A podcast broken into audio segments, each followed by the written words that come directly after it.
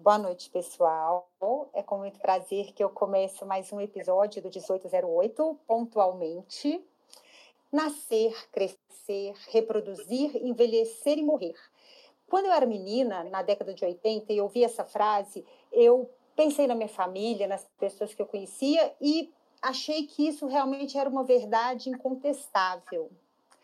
E hoje a gente vai conversar um pouquinho a respeito desse ciclo, quais modificações os nossos hormônios sofrem durante esse ciclo e qual que é a ação de, dessas modificações na nossa pele. E para isso, hoje eu tenho um prazer muito grande de receber a endocrinologista Fabiana Maxud. A Fabiana, ela é membro titular da Sociedade Brasileira de Endocrinologia e Metabologia, graduada, mestre e doutora pela UFMG e professora adjunta da Escola de Medicina da UFOP. Mas, sobretudo, a Fabiana é uma amiga muito querida, a gente formou junto. Então, Fabiana, eu estou muito, muito agradecida, muito feliz de você estar aqui com a gente. Boa noite. Boa noite, Raquel, boa noite a todos. É também um grande prazer e fiquei muito feliz com o seu convite, porque esse é um assunto que é, assim, me atrai bastante. Até recente, umas estudantes lá da UFOP pediram para eu é, orientar com relação à Liga de Dermatologia. E aí eu assim, não me senti nem um pouco acanhada, né? Porque realmente é um assunto que eu, que eu me interesso bastante e, e acho muito bacana. Ai, Fabiana, obrigada. Muito obrigada, então, de você estar aqui.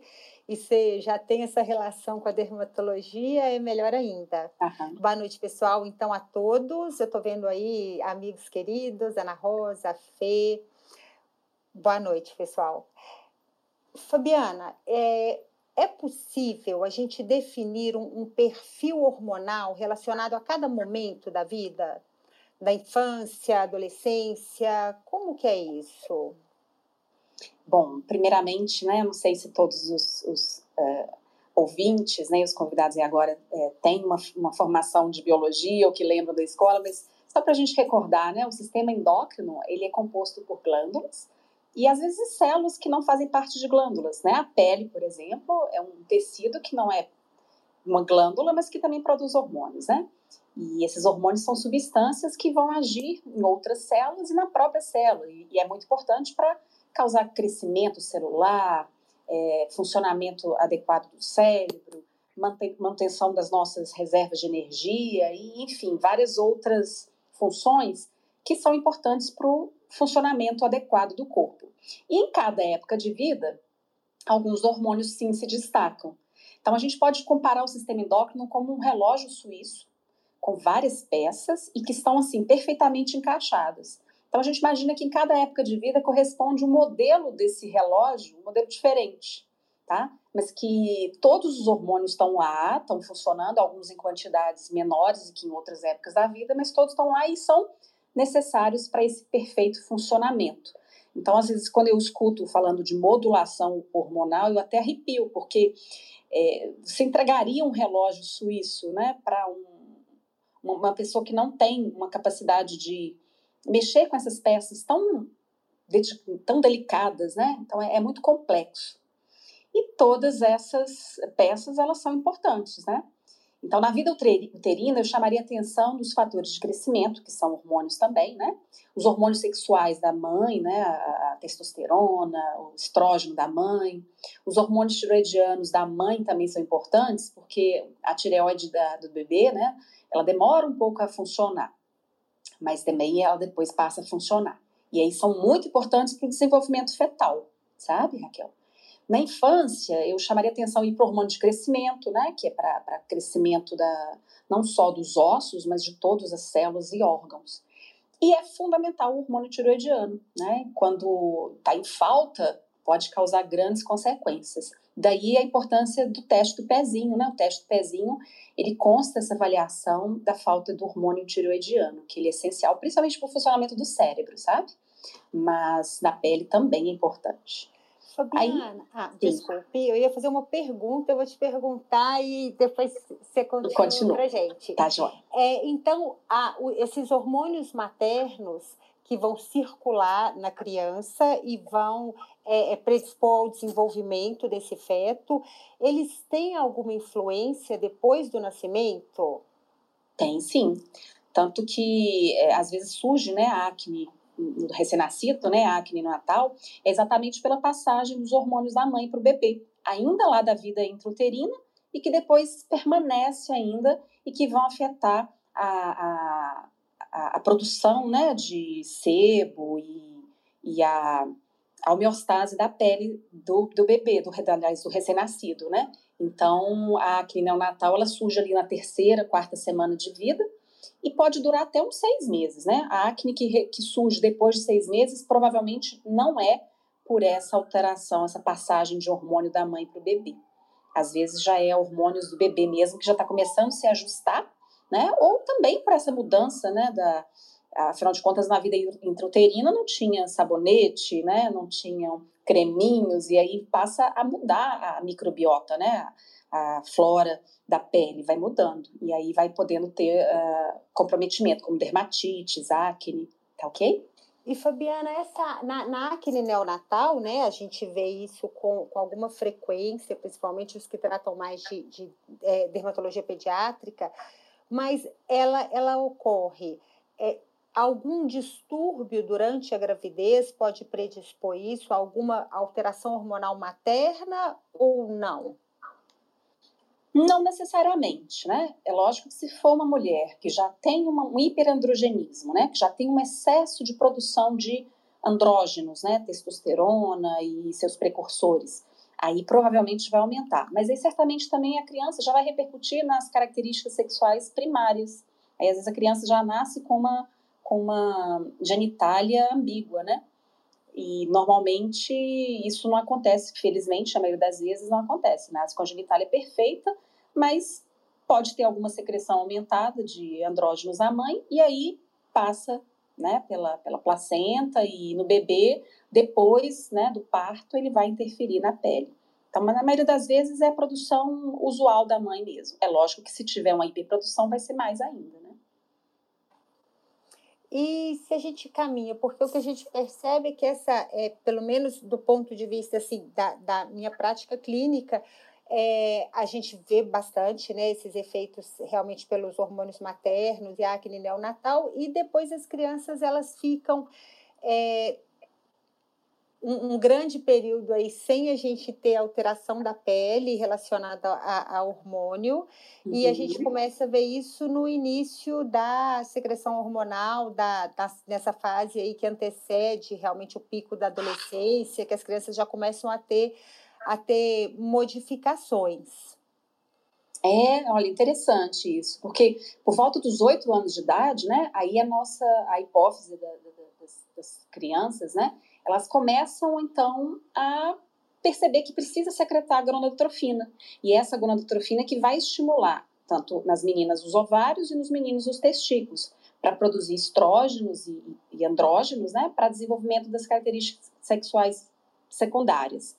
O que eu vejo, Raquel, é que na, no caso, por exemplo, da hiperplasia adrenal congênita, né, em que a mãe tem um excesso de andrógenos, é como se fizesse esse excesso de andrógenos na vida intrauterina fizesse mesmo que um, um imprint metabólico, então fizesse uma, uma memória é, hormonal que pode repercutir na vida da, da, da, criança, né? E às vezes acontece de ter essa, esse início da puberdade até antecipado. Isso a gente vê sim, pode existir essa relação.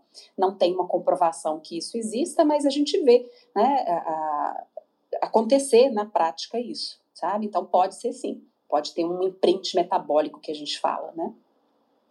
E isso gera alguma repercussão, gera doença na, na criança, no pré-adolescente ou, ou não? Só realmente a precocidade? Pode só a precocidade e pode também ter eh, situações né, de mais oleosidade, de mais agressividade, né, de acne, é, então, é, pode acontecer sim, sabe? De mudança de comportamento e alteração da pele. E, Fabiana, é, o, esse início, é, esse início de, de mudanças aí metabólicas e hormonais da puberdade, ela ocorre no mesmo momento em meninas e meninos? Não, geralmente um pouquinho antes das meninas, sabe? E a gente tem visto, normalmente por volta de oito anos, né? E nos meninos a partir de nove.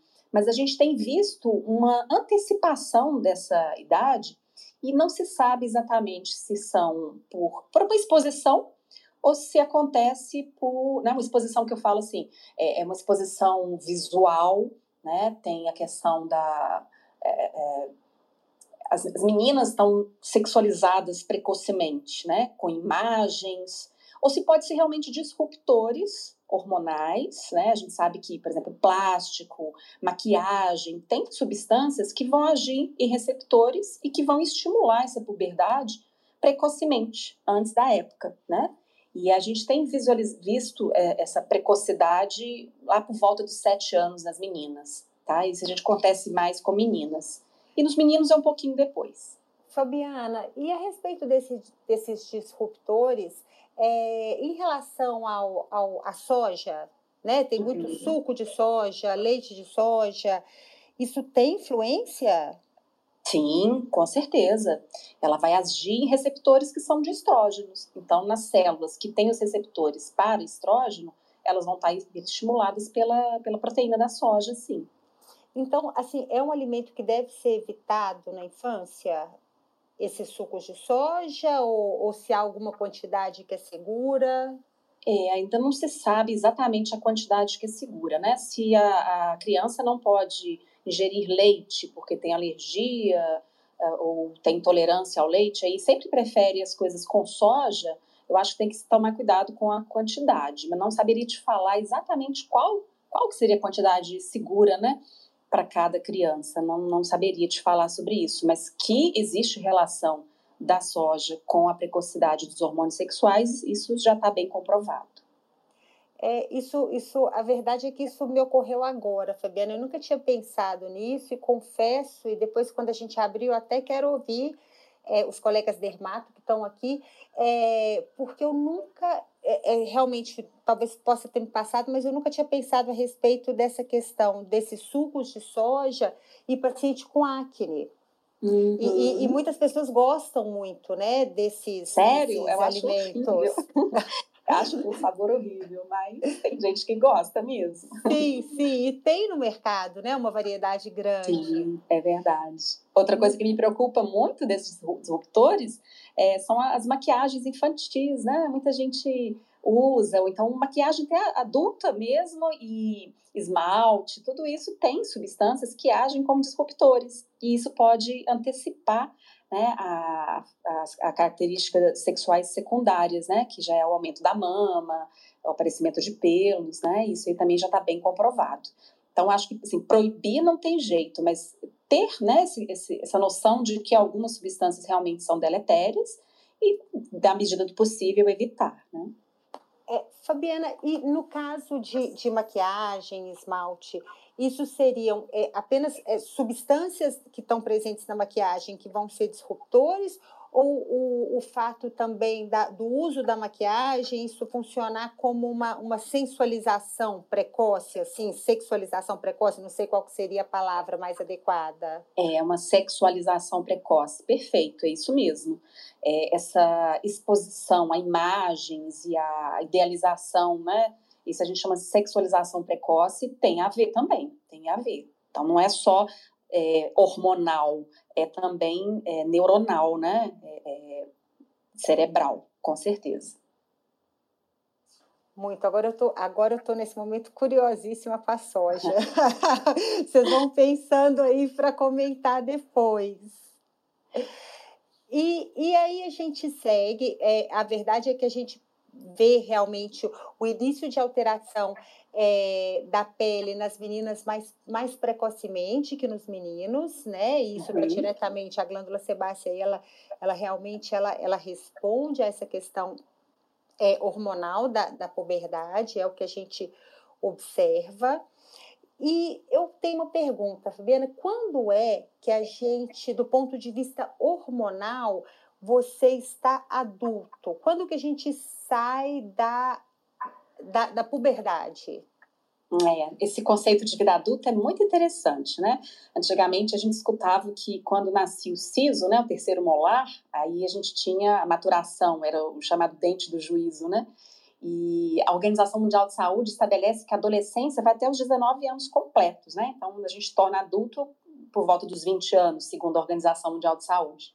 Do ponto de vista hormonal, talvez coincida assim com essa idade, porque é, é o momento que deixa de ter tanta oscilação hormonal como acontece na adolescência, né? Até chamar um, um patamar, chegar a um patamar individual de oscilação hormonal, que é lógico que a gente vai ter essas oscilações de acordo com o que a gente come, de acordo com a quantidade de sono, esse contato com esses disruptores hormonais, né? De acordo até com, com a constituição do corpo, né? O percentual de gordura, de músculos. Mas, de uma forma geral, cada indivíduo mantém um intervalo é, de hormônios mais ou menos estável, né? Até isso por muitos anos, até que eles começam a reduzir, né? Que aí então é, entra o processo da senescência, né? E aí a gente já passa da vida adulta para a senescência. É, Fabiana, e a, a, o GH? Ele a gente tem né, uma produção durante toda a infância e isso muda, assim, há uma diminuição dessa secreção de, de GH a, a partir da adolescência? Como que isso ocorre?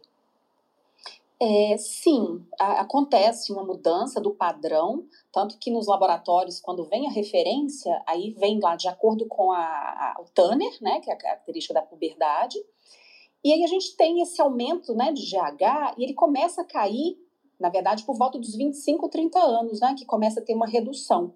Mas o pico maior, os níveis maiores de GH, sim, são é, na, na, no final da infância e início da adolescência.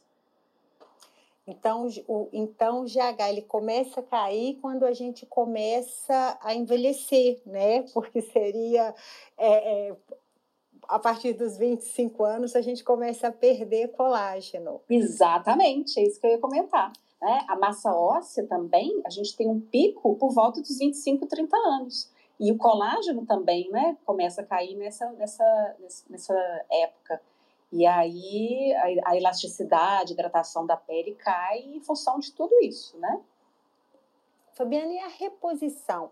Eu não sei se isso ainda está na moda hoje, GH, mas teve um, um alguns anos atrás um, um boom assim das pessoas usarem GH para rejuvenescimento, para manterem-se jovens. Tinha um médico, eu não lembro agora o nome dele, um americano que propagou isso muito. É, o que você me diz disso? Olha, a gente sempre fala de reposição hormonal, né? É, quando há deficiência, né? Em situações em que você não comprova que tem deficiência, nem clínica, nem laboratorialmente, não tem indicação de usar né? Porque afinal de contas, é como eu falei, o relógio suíço ele está lá perfeitamente encaixado as peças. Se você quiser dar um, né, um, um, um plus e, e, encharcar esse relógio suíço com algum né, é, óleo hidratante, sei lá o que, você vai causar um distúrbio. Né? Então, não, não tem indicação de uso de hormônios para fins estéticos. Isso realmente é proscrito, tá? A nossa sociedade brasileira de endocrinologia e mundialmente também não preconiza o uso de nenhum tipo de hormônio anabólico ou não para fins estéticos, tá? Eu acho, eu acho graça às vezes, porque assim, quando a gente, quando eu era menina, né, e, e a gente escutava falar em, em hormônio, era sempre é, é, é anabolizante, é bomba, né? Tinha um caráter assim é, depreciativo, a forma como a gente falava. E hoje é, existem os defensores né, do, do, dessas terapias de hormônio e sempre reposição. E quando você coloca para a gente assim, olha, isso é o ciclo, é, é, é, é um ciclo é, que, é, que é normal e que é esperado, é, a gente pensa, né? Até que Porque assim, ponto, assim, até né? que ponto isso pode ser reposição, né? Até que ponto a gente uhum. pode comprar essa história? Uhum. É, né, depois a gente vai comentar um pouquinho dos processos de envelhecimento, mas eu, eu acredito que tudo que, que é para mais, né? Então, a primeira coisa é você suspeitou clinicamente de uma deficiência de determinado hormônio, você vai dosar. Se ele estiver em níveis abaixo do que é esperado para 95% da população, né? Então, eu acho que, que vale a pena você fazer um teste desde que não tenha contraindicação, tá? Mas, né, como eu falei e falo novamente, né, para fins estéticos, e você dosa os hormônios e eles estão normais, é, é muito complicado. Eu escutei a, a, a última, o último encontro de vocês sobre a imagem, e eu achei muito interessante que você falou que de tanto a gente ver aquilo né, aquelas bocas enormes, você começa a achar que aquilo ali é o normal. E isso eu tenho muito medo com relação aos hormônios, sabe, Raquel? É, tá, tá, virando tanto moda de você suplementar né, hormônios, quando na verdade não há deficiência, que eu tenho muito medo, tenho muito temor que isso possa ser uma prática é, considerada normal, quando na verdade não é. Bom, é, ela não é normal, concordo com você. A gente tem que ter medo mesmo, porque a gente tem que entender melhor o que acontece. É, mas ela está se tornando cada vez mais usual. Sim, sim. Né? Essa a ditadura assim do é, o corpo magro, atlético e a e busca pela juventude, né? Que, que, que, as pessoas elas querem.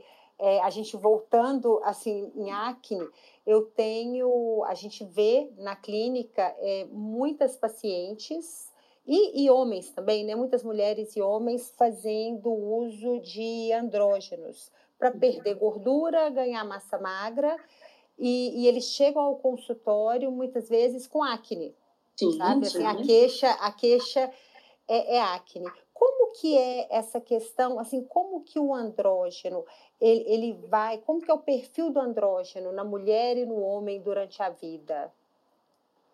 Bom, a gente tem, a mulher, ela tem dois locais onde produz os andrógenos, sabe? Na suprarrenal e nos ovários. E é uma quantidade muito, muito menor que a dos homens, né? Dos homens, é, que é basicamente, principalmente no testículo, né? Muito mais do que na suprarrenal, em quantidades infinitamente maiores que são necessários para manter a homeostase do homem. Né? Então, às vezes, você quer é, chegar a níveis é, muito mais elevados em mulheres e sem ter uma. E, e, começa a ficar perigoso, porque, da mesma forma que aumenta a massa muscular, ele aumenta risco cardiovascular, né? É um anabólico, ele vai fazer uma hipertrofia, não só no músculo esquelético, mas no músculo cardíaco, né? Ele vai também aumentar níveis de, dos lípides, né? Vai promover um aumento de colesterol, de glicemia, e na pele faz esse arraso, né? Porque tem receptor de andrógenos, é, progestágenos e andrógenos em, em, na pele. Então, você vai ter um aumento de oleosidade, né? De obstrução e de acne. Então, é, é, acho realmente muito perigoso, né? Querer comparar níveis é, de gêneros diferentes. Né? Não, tem como comparar. Fabiana, o, o, o, andrógeno, eu, eu tenho, tenho algumas pacientes que já, que já fizeram uso, que fazem, pelos motivos mais diversos. É, tanto as questões é, físicas, realmente, de ganho de massa magra, de, de melhora da musculatura, mas também é, muitas pacientes elas usam por questões de redução de libido, e que eu penso, às vezes eu questiono, porque a libido ela é tão multifatorial que eu claro. questiono assim se, se é, é a questão a gente está muito relaxado com a questão hormonal e mesmo quando as pacientes usam o, o andrógeno tópico né o, o, gelzinho elas têm muito efeito na pele então acho que mesmo com tópico é, os riscos sistêmicos eles existem das claro. alterações de colesterol Sim. Como sim, existe sim, existe o risco, que ali vai ter absorção sistêmica, né? Então, falando nessa questão de, do, dos andrógenos, né?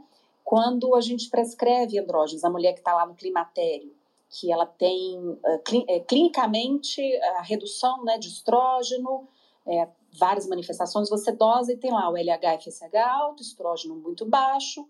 Às vezes a testosterona nem está em níveis tão baixos, mas ela tem uma queixa de uma libido muito baixa. E eu concordo com você, libido 50% hormonal, 50% psíquica. Então tem que ser bem trabalhada essa questão, tá? Que não é só hormonal. Tá? É lógico que tem, se os outros hormônios estão baixos, a gente faz pensar que realmente seja uma deficiência. E é somente nesses casos de baixa libido é que a gente prescreve a, a testosterona para a mulher, para reposição da mulher, tá?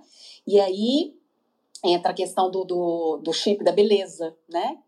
Que provavelmente alguma, alguma influenciadora pode ter usado. Porque, na verdade, o chip da beleza, o que, que ele é?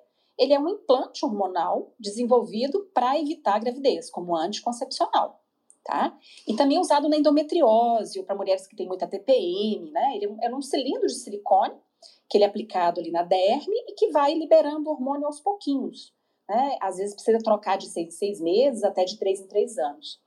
E o interessante do chip é que existe, existe uma marca uh, que única que é que tem a gestrinona, que ele é um progestágeno. Mas aí, muitos médicos estão fazendo formulações próprias, cada um coloca o que quer, né? Coloca, além da gestrinona, coloca testosterona e outras tantas coisas. Eu já vi implante de beleza até com metformina, imagina. Né? Dentro desse implante que coloca na pele e ele vai sendo ali liberado. Jesus. E aí, é, pois é. E isso provavelmente alguém disseminou isso nas, nas redes sociais como uma é, notou assim aumento de massa magra, né? E começou a propagar isso para fins estéticos.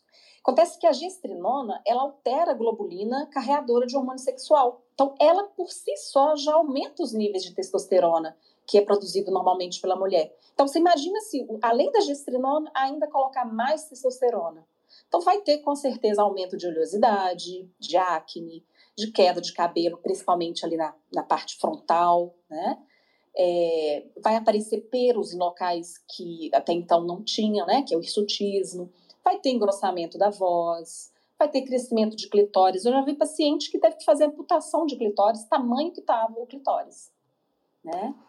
E, e, pode levar a irritabilidade, muita irritabilidade e até infertilidade. Fora os riscos de câncer de mama, de endométrio, problemas de fígado, né, trombose, então, assim, eu acho muito perigoso essa disseminação né, do uso estético de hormônios.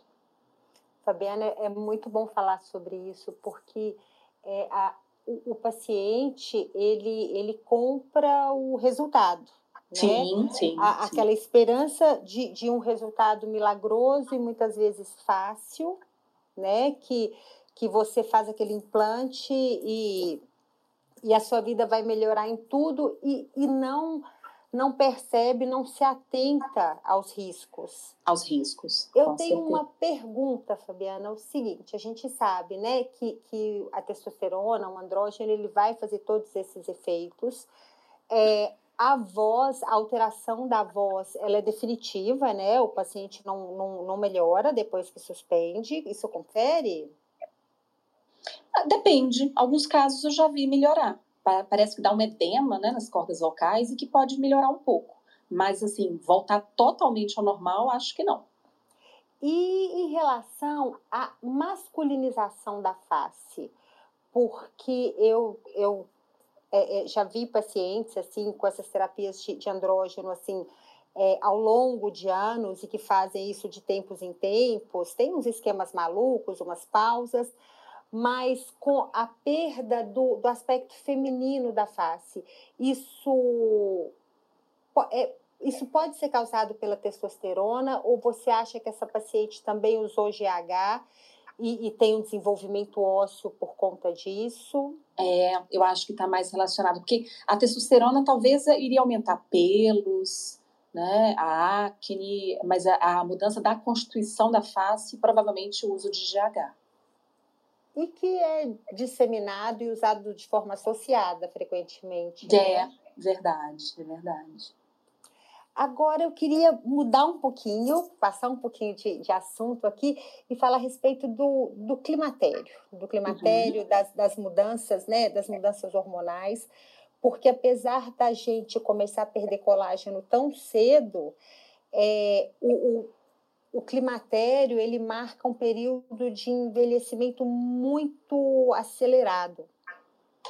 Sim, é, o climatério é um período de redução importante dos níveis de estrógenos né, e andrógenos da mulher, que é produzidos ali no ovário, e aí a gente chama de menopausa, né, é a última menstruação. Então, você, quando você menstrua, e fica pelo menos 12 meses sem ter nenhum ciclo menstrual, aí a gente fala que a pessoa é, já teve a sua menopausa, né? Então, quando a gente fala assim, ah, a pessoa está na menopausa, não, ela está no climatério, né? E interessante que nos primeiros anos após a menopausa, né, após, esse último ciclo, a produção de colágeno ela cai por volta de uns 2% ao ano, né? E isso vai levar a um afinamento, uma flacidez muito grande na pele, Vai também ocorrer uma redução da secreção de glândulas sebáceas e também sudoríparas, e isso vai aumentar mais ainda esse ressecamento da pele. E aí vai levar ao surgimento né, das linhas de expressão, da pele mais seca, do, daquele efeito é, é, craquelado, né? Essa velocidade desse processo, ela vai depender muito de fator genético, mas também fator ambiental, né? E aí eu chamo atenção para poluição, cigarro, um alto consumo de álcool, uma má nutrição, infecções também, né, um mau cuidado aí com a pele e também, é, se vocês dermatologistas gostam muito, que é a exposição solar, que nós endocrinologistas recomendamos, né, por causa da vitamina D, mas tem essa ação é, deletéria sobre a, a, a pele, né, realmente tem. É, é um, é um período muito delicado na dermatologia, em que a gente é, redobra realmente os cuidados, a gente tem é, é, tratamentos, e, e, eu vejo, do ponto de vista dermatológico, assim, com muito bons olhos a reposição hormonal nesse momento da vida, porque eu percebo que, que as mulheres que fazem reposição, o estrógeno, ele, é um grande aliado da pele, assim, sim, é, mantém sim. Essa, essa densidade, a qualidade da pele, e, e, e as pacientes que estão em reposição, elas têm um envelhecimento diferente das que não estão em reposição. É, é verdade. Alguns estudos médicos já demonstraram né, que a terapia de reposição hormonal de estrógeno né, tem um efeito progressivo auxiliando a diminuição do processo de fragmentação dessas fibras de colágeno e de elastina, sabe? E de forma também que o folículo piloso ele volta a produzir né, o sebo, a hidratação, então a pele realmente fica mais hidratada. Agora, é interessante que esses efeitos, eles meio, meio que se estabilizam depois de seis meses de terapia. É lógico que se retirar, é, vai tudo se perder, né, volta ao estágio anterior. Mas você não vê uma, uma melhora muito grande depois de seis meses de uso. O negócio é manter, né, e a gente recomenda, assim, pelo menos, é, olha, melhor, no máximo 10 anos de reposição estrogênica. E lógico que se não tiver contraindicação, né? Sim, e, é, mas eu acho que a, o, o, grande, o grande barato assim da, da, da reposição de estrógeno seria realmente é, nesses primeiros anos e que a gente prevenisse esse, né, do ponto de vista dermatológico, prevenisse esse, esse envelhecimento rápido. Não é nem o que se ganha, mas é o que, o, o que a gente está deixando de, de perder. perder. Então, nesse caso, Raquel, será que não valeria a pena, né, a partir do momento que a gente começa a perder o colágeno, que ali, né, como você falou, corresponde à queda também do GH é, é, e também da massa óssea, né? É, será que ele já não valeria a pena a gente já começar a pensar em, em fazer uma poupança realmente, né, de colágeno? Nossa, Fábio, você está ótima dermatologista. É, a, a, verdade é que hoje a gente começa a ter cada vez mais estudo é, mostrando a função da reposição é, oral de colágeno, tá? do tratamento oral de colágeno, e que isso tem sim é, um ganho para a pele. E, você, e, e, esse ganho ele é, é interessante que ele é maior nas pacientes pós-menopausa do que antes, então tem uma função. E esse conceito de banco de colágeno, ele talvez seja dos conceitos mais, mais novos, assim, na questão de, de, de da gente poder modular esse processo de envelhecimento, que seriam uhum. procedimentos, e muitas vezes procedimentos nem é, tão invasivos, mas que fossem estimulando o fibroblasto e, e mantendo essa, essa neocolagênese, mantendo essa síntese de colágeno é, mais ativa ao longo da vida. E é o que a gente faz, é o que a gente busca fazer e, e começando realmente é, os, mais cedo, né? os tratamentos mais cedo e, e, pelo menos anualmente e fazendo esses, esses estímulos por via dos bioestimuladores injetáveis ou, ou, de, ou de procedimentos eu tirei meu, meu, meu fone, desculpa, por meio de procedimentos assim como ultrassom microfocado, os próprios lasers. Então, isso é bem interessante e, e, e, é uma realidade, é o que a gente vê, né? As pessoas elas estão é, envelhecendo menos, né? Elas estão chegando aí é, é, mais velhas e com um aspecto melhor do que as nossas mães e, e avós. É, isso é verdade. A estimativa de vida, né, muitos anos atrás, era no máximo 70 anos. Hoje a gente já tem, né, pessoas chegando aos 100 anos e, e a gente tem que procurar sempre que eles tenham a melhor homeostase possível, né? Então, eu, a mesma coisa que eu penso da, da massa óssea, é, por volta, né, dessa do pico de massa óssea, acho que a gente tem que reforçar a questão do consumo de cálcio, da vitamina D, né? Da mesma forma, o colágeno, né? Vamos fazer aí uma uma, não, uma, uma programação para tentar estimular isso nos jovens, né? Fabiana, em relação à vitamina D, é, a gente costuma, né, eu costumo recomendar para os meus pacientes o seguinte, que eles tomem sol é, no período que tem mais ultravioleta B, então entre 10 e 16, Isso. mas 10 a 15 minutos, três vezes por semana e num segmento do corpo que é menos exposto. Então eu peço para tomar nas pernas. É, é, essa a recomendação que vocês fazem? A endócrino vê isso como um, um suficiente? Sim, é, na verdade é, é dessa forma, sim, é o horário e a gente pede que 25% do corpo seja exposto, né? Uhum. Não necessariamente precisa ser rosto, né? Pode ser braços, pernas e três Sem vezes filtro. por semana. Sem filtro. Aí a gente pede, né? Vai ficar mais tempo no sol? Leva seu filtro solar e passa, né? Seria aí 15 minutos. É o tempo, na verdade, da pele ficar avermelhada. Ali você já está estimulando, né? A, a, a pré-vitamina D. Agora, o que eu vejo, Raquel, aqui na, na, na capital, é o efeito da poluição, né? Mesmo a pessoa se expondo, às vezes não consegue formar a vitamina D. O que eu não vejo nos pacientes do interior, né? Os pacientes do interior sempre têm uns níveis de vitamina D ótimos. E os aqui da capital sempre ruins, e mesmo se expondo ao sol. Então, às vezes, também tem essa influência da, da poluição, né? No, no nosso, no nosso ar. Sim, não, e a poluição até como um fator de envelhecimento muito importante e cada vez mais estudado aí como uma fonte de estresse de, para a pele e envelhecimento. Uhum. Eu tenho, Fabiana, a gente vai abrir para as pessoas comentarem, mas eu tenho, assim, um, uma última pergunta que eu queria te fazer, que é uma curiosidade minha, é um pensamento que às vezes eu tenho, sabe?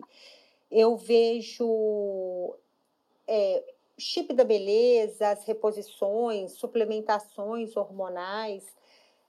Vejo com, com medo, vejo com receio, porque eu, eu vejo os pacientes com efeito colateral, mas, é, por outro lado, eu o, o, que se consegue assim de, de, de resultado é, é, impressionante.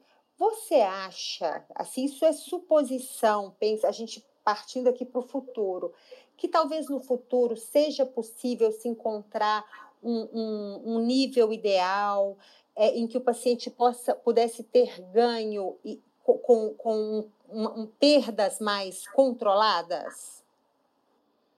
Bom, é, como eu acredito, né? É, me apertou, realmente. Como eu não acredito em modulação hormonal, eu acho que esse termo é totalmente equivocado, eu acho pouco provável. Se, se você está com um sistema de homeostase perfeito hormonal, né? E você quer dar um up, você vai, vai sair dessa homeostase, vai sair desse equilíbrio, né? Então, eu não sou muito a favor de sair do equilíbrio.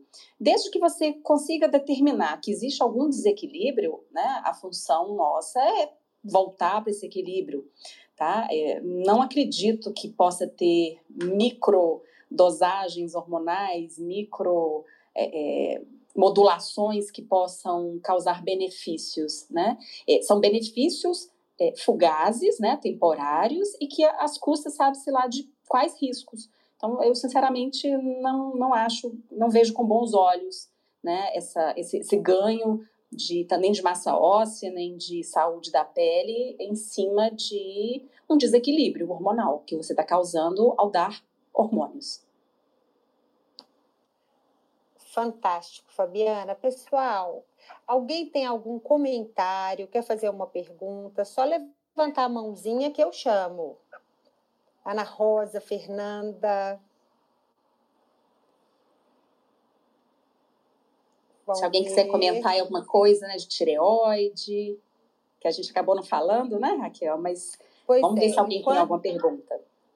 Isso, enquanto eles não aparecem, é, talvez é, a, a doença da tireoide seja a mais frequente, assim, que a gente, é, dentre as minhas pacientes, assim, e que causam muitas alterações na pele, né, Fabiana? Sim, nós temos receptores de hormônios tiroidianos em praticamente todas as células do corpo, né? Então, na pele é muito importante, né, para manutenção do crescimento adequado do cabelo, da espessura da epiderme, da secreção do sebo, do suor. Né? Então, você imagina uma situação de hipo, a, a, quantidade pouca de T3 e T4 vai levar a pele seca, vai levar rachadura, cabelo áspero, queda de cabelo. É, às vezes a gente vê a, a madarose, né, a sobrancelha ralinha, e aí você vai lá observar, a pessoa tem né, um hipotiroidismo. Já o hipo vai ser o contrário, né? A pele vai ficando mais úmida, ela vai ficando quente mas nem por isso mais saudável, né? E também leva à queda de, que, de cabelo, né? Porque ela vai acelerar a fase de crescimento do cabelo. E aí a gente vê também muita alteração de unhas, sabe? Na, na, na nos pacientes com alteração de tireoide. Ah, é, desculpa, Fabiana, eu estou tentando abrir o microfone da Ana Rosa. Aí. Ah, entrou, entrou. Boa noite, amigas, amigos, tudo bem? Boa, Boa noite, noite, querida. Então, nossa, parabéns, eu adorei hoje, viu? Nossa, foi muito esclarecedor, muito, muito prático tudo que vocês falaram. Sabe, eu tenho uma dúvida sobre essa, esse aumento exponencial dos problemas de tireoide, do hipotiroidismo. Eu não sei se acontece com vocês, mas a minha estatística no consultório aumentou muito a, a quantidade de pacientes com hipotireoidismo, não sei se relacionado a estresse ou a alimentação, mas o fato é que eu tenho visto cada vez mais e em pacientes cada vez mais jovens. Antes a gente via mais em menopausada, mas agora eu tenho visto bastante em pacientes mais jovens. Eu não sei o que, que vocês têm a, a comentar sobre isso. Obrigada pela sua pergunta, Ana Rosa. A gente não sabe, né, da sociedade de endócrina, a gente já chegou a comentar sobre isso. Nós não sabemos se realmente está tendo aumento da, da, incidência de doenças na tireoide ou se a gente está investigando mais, né, a gente está fazendo mais diagnósticos. Mas realmente tem chegado muitos e muitos casos. Tem essa questão dos disruptores hormonais, né? Hoje, se você for esquentar a comida numa vasilha de plástico, ali se ela tiver, por exemplo, bisfenol, aquele bisfenol vai ser liberado no alimento e vai causar repercussões, inclusive na função da tireoide. Tá? É, e tem vários outros disruptores que são coisas muito comuns do dia a dia que a gente nem imagina que está consumindo, né? E que estão lá e que podem atrapalhar a tireoide. A questão do estresse tem muito a ver com a produção de anticorpos, né? Contra a tireoide. E aí tem essa questão, uma predisposição genética, mas tem a, a, a fator ambiental e o estresse é um, uma importante causa. É interessante, um fato interessante é que pessoas que têm elevados níveis de anticorpo contra a tireoide, né, o anti-TPO principalmente, pode ter uma relação com a alopecia areata, né, que é da área de vocês. E, então, parece que esses anticorpos, e outros também, né, anticorpos contra o folículo piloso, eles vão causar atrofia do folículo piloso e causar uma queda de cabelo importante. E eu não sei se vocês já ouviram falar da síndrome da Maria Antonieta. Vocês já viram falar? Não, não ouvi. É, não, também é não. O seguinte, ela, quando ela foi presa na Bastilha, na época, né, lá da, da na França, ela, ela é, foi, foi presa com uma quantidade de cabelo e ela apresentou. E quando ela apareceu, acho que três dias depois, para para a guilhotina, o cabelo dela estava branco, totalmente branco. Aí falaram assim, gente, mas será que foi o estresse que levou esse cabelo branco? E parece que, na verdade, ela teve uma queda de cabelo, né? Então, o cabelo escuro, ele caiu todo, provavelmente por uma alopecia areata. E aí o que apareceu foi o cabelo branco que, que restou. Né? Então, durante muito tempo achava que o estresse levava cabelo branco, mas parece que foi que é, tem a ver com a presença desses autoanticorpos do folículo piloso e que tem a ver também, o estresse leva à produção de anticorpos contra a tireoide. Né? E aí vai, dependendo do grau de extensão dessa da lesão da tireoidite, a pessoa vai desenvolver o hipotireoidismo, né? Opa, Fabiana. Ótimo, obrigada. Incrível, assim, eu não conhecia é, essa da Maria Antonieta, mas a Ana Rosa falou, e eu comecei falando assim, eu tenho muitos pacientes com, com hipotiroidismo no consultório, e, e o interessante é que muitas vezes a gente faz o, o diagnóstico do, do, hipotiroidismo. Exatamente, chegam para é, vocês por causa de queda de cabelo, não é? Queda de cabelo, unhas frágeis. Ana Rosa, você tem algum comentário? Sim, sim, inclusive acne, viu, Raquel? Eu, assim, nas meninas, eu sempre. Ah, queda de cabelo é uma, uma coisa. Ainda mais aqui na pandemia, parece uma chuva de cabelos sabe? Pessoa, as pessoas estão tendo muita queda de cabelo. E aí faz parte da minha rotina é, investigar os anticorpos e, e a função tiroidiana.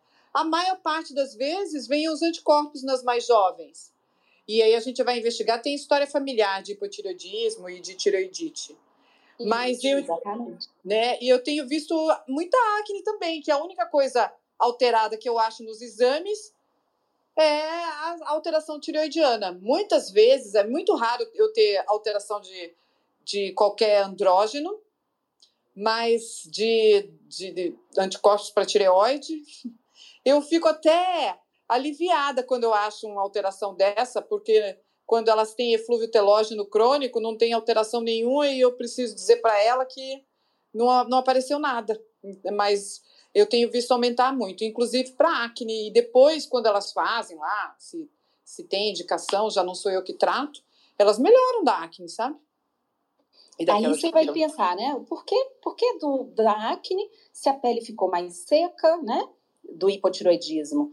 É porque, é, é, por consequência do hipotiroidismo, geralmente primário, né? O problema da tireoide, a gente tem aumento de prolactina. E a prolactina vai estimular o sebo. Então, quando se pegar isso, você pode pedir para dosar a prolactina também. Sim, eu tenho também como rotina a prolactina. Mas talvez eu pegue no início, né? Porque difícil eu pegar a prolactina alterada se elas não tomam anticoncepcional. Mas Entendi. eu vou começar a observar também. E a uhum. questão, e cortisol basal? E a questão do aí, o estresse como, como gerador tanto é, um, um, um, um fator predisponente para o hipotiroidismo e para a acne. Sim, é, o estresse, né? É, a gente tem uma, uma desregulação importante com o estresse, tanto agudo quanto crônico, né? Você vai ter uma desregulação do eixo hipotálamo hipófise adrenal. E isso vai levar também a uma desregulação da proliferação de queratinócitos, né? Daí tem a ver a psoríase com estresse, né? Também você tem um aumento de degranulação de mastócito, levando então a urticária, e também aumento da produção de sebo. Então, esse, essa desregulação do eixo hipotálamo hipófise adrenal está diretamente relacionado com piora da acne. E aí, como a, a nossa autorregulação fica alterada, se a pessoa tem uma predisposição para desenvolver anticorpo contra a tireoide, né, nesse momento de estresse crônico, é, as, esses antígenos, que geralmente é a peroxidase ou a tireoglobulina, eles vão ser mostrados ao nosso sistema imunológico, que não vai reconhecer, e aí manda brasa, manda brasa na produção de autoanticorpos, né? Então, o estresse, ele tem muito a ver com essa capacidade de autorregulação. Fabiane, eu queria te fazer uma pergunta e depois eu deixo a Ana Rosa comentar. É, o, o que acontece? Eu não sei se é a mesma experiência da Ana Rosa. Eu tenho. As pacientes vêm, às vezes, com uma queda de cabelo, um eflúvio telógeno crônico ou com uma queixa de unhas, e a gente faz uma suspeita e, e peço é, o, o, uma triagem tireoidiana. E essas pacientes, muitas vezes, elas têm um hipotiroidismo subclínico. e que algumas vezes não é tratado, mas que eu percebo já é o, o, o, o gatilho para essas alterações. O que você me diz disso? Bom, o hipossubclínico, né, é aquela situação em que o nome já fala, é subclínico, né? A pessoa não tem sintomatologia ou se tem é mínimo, né? Sintoma de hipotiroidismo pode ser, pode mascarar, uma, pode ser igual de uma anemia, de uma depressão, né? De um estresse, de uma ansiedade. É, então, assim, mascara muito. Mas a gente tem alguns critérios, sabe, Raquel, para falar assim, não, essa é uma paciente que vale a pena, ou um paciente que vale a pena você tratar, mesmo com T4 livre normal. Porque então tem é subclínico, mas o cabelo cai, viu? Pois é. Então a gente não sabe se esse cabelo cai pelo hipo ou se por outro motivo, né, que, que, que não é exatamente da tireoide. Então, assim, quando tem elevados níveis de anticorpos contra a tireoide, ou se a pessoa tem nódulos, ou se a pessoa tem é, elevação de colesterol, né? Ou se está em fase crítica da vida, como na fase de crescimento, durante a gestação, aí nem se fala. Então, nesses casos, a gente opta sim por tratar, tá? Mas é, estudos recentes têm demonstrado que não, não, faz muita diferença, por exemplo, na, na, na, na fase mais de senescência, é, você ser muito afoito para tratar o hipossubclínico. Porque pode exatamente ser essa redução programada das células da tireoide já não funcionar tanto. Mas na medida que está tendo sintomas, eu acho que vale a pena sim, desde que a pessoa não tenha uh, um elevado risco cardiovascular e que você vá acompanhando os níveis, né? Para também não gerar um hipertiroidismo. Ana Rosa, comenta, por favor.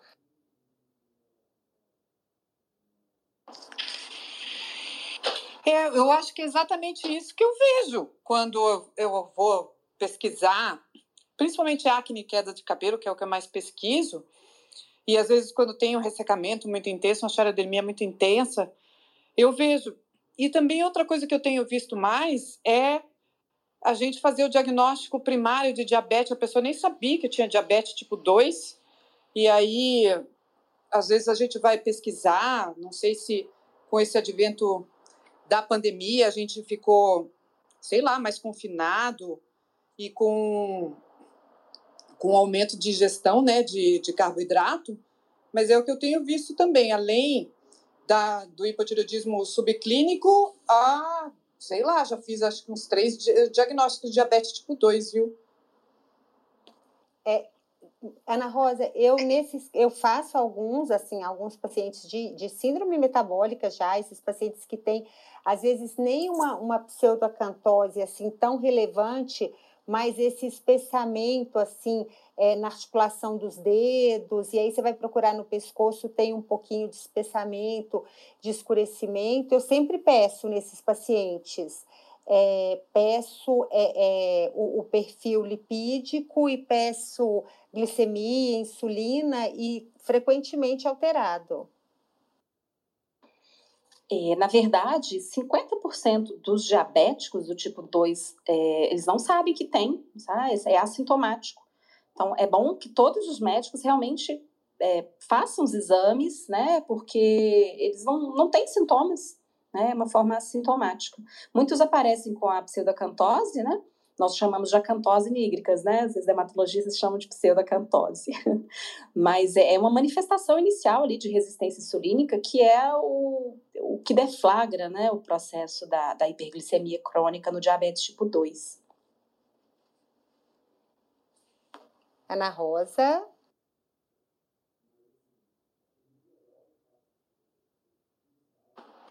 Desculpa, tá dando um delay aí porque eu estava estacionando. mas é verdade, é verdade mesmo. É, uh, mas era muito é, assim as, as, duas vezes que eu fiz e nem tinha nem sinais cutâneos, sabe? Eu só vi que a pessoa teve um, uma mudança significativa na textura da pele e assim muito ressecamento, um aumento de peso. Pesquisei tudo e a única coisa que veio foi essa glicemia alterada, sabe? Mas enfim, não sabia quanto tempo estava lá, né? Paciente novo, a gente não conhece, às vezes a gente já conhece já os exames de sangue da pessoa, de tanto tempo que atende. É perfeito, continue investigando, muito bem.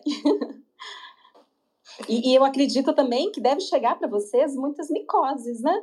A hiperglicemia, ela altera, né? Ali a migração de, de macrófagos, de, de leucócitos na pele, e aí predispõe as infecções de pele. E uma das que a gente vê com frequência são as dermatomicoses, né? E aí eu sempre pesquiso, sempre examino a pele toda dos pacientes diabéticos. É, sim. Nossa, a gente vê tanta, tanto diabético grave, né? Eu, sim, com frequência eu vejo esses. O diabético sempre vai ter alguma coisinha na pele, principalmente nos pés. E eu vi aumentar também agora durante o período de confinamento. Não sei se, não sei por que se, se descompensa mais o diabetes porque as pessoas comem mais, mas eu vi que aumentar, aumentou mesmo meu índice de dermatofitose aí, de tinea pedis e de piora da, das onicomicoses, para mim, assim, aumentou. Olha, interessante.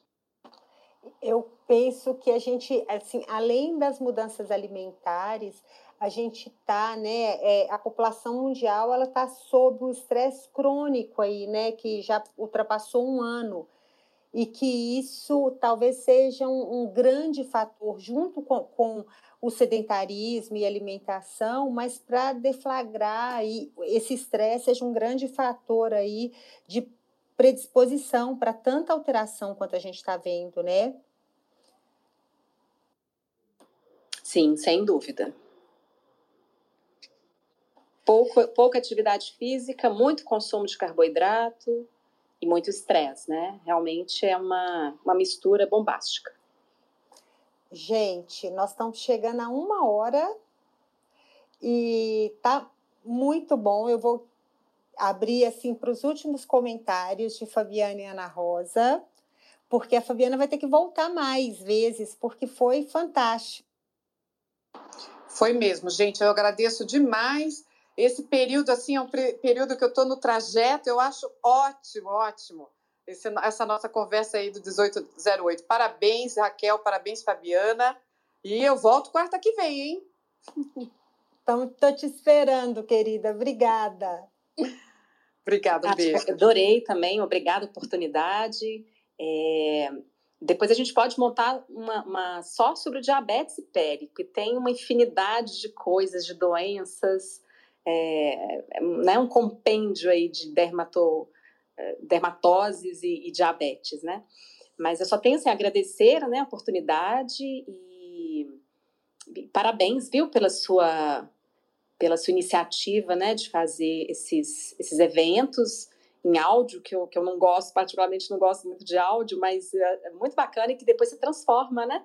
é, em áudios que ficam lá no, no, Spotify. E aí vai ser bacana porque a gente pode transmitir para outras pessoas. Então, tá de super parabéns, viu, Raquel? Parabéns mesmo. Fabiana, muito obrigada. Foi uma noite sensacional. Você tem assim um conhecimento riquíssimo, fala de uma forma clara. Aprendi muito com você hoje e tenho certeza que todo mundo que esteve aqui com a gente é, aprendeu e, e, e porque você trouxe muita informação. Com certeza a gente vai se encontrar mais. Você vai ser aqui, você vai fazer parte do time 1808. Pode contar com isso. E... Conte comigo. obrigada, querida. Muito obrigada. Obrigada a todo mundo que esteve aqui com a gente.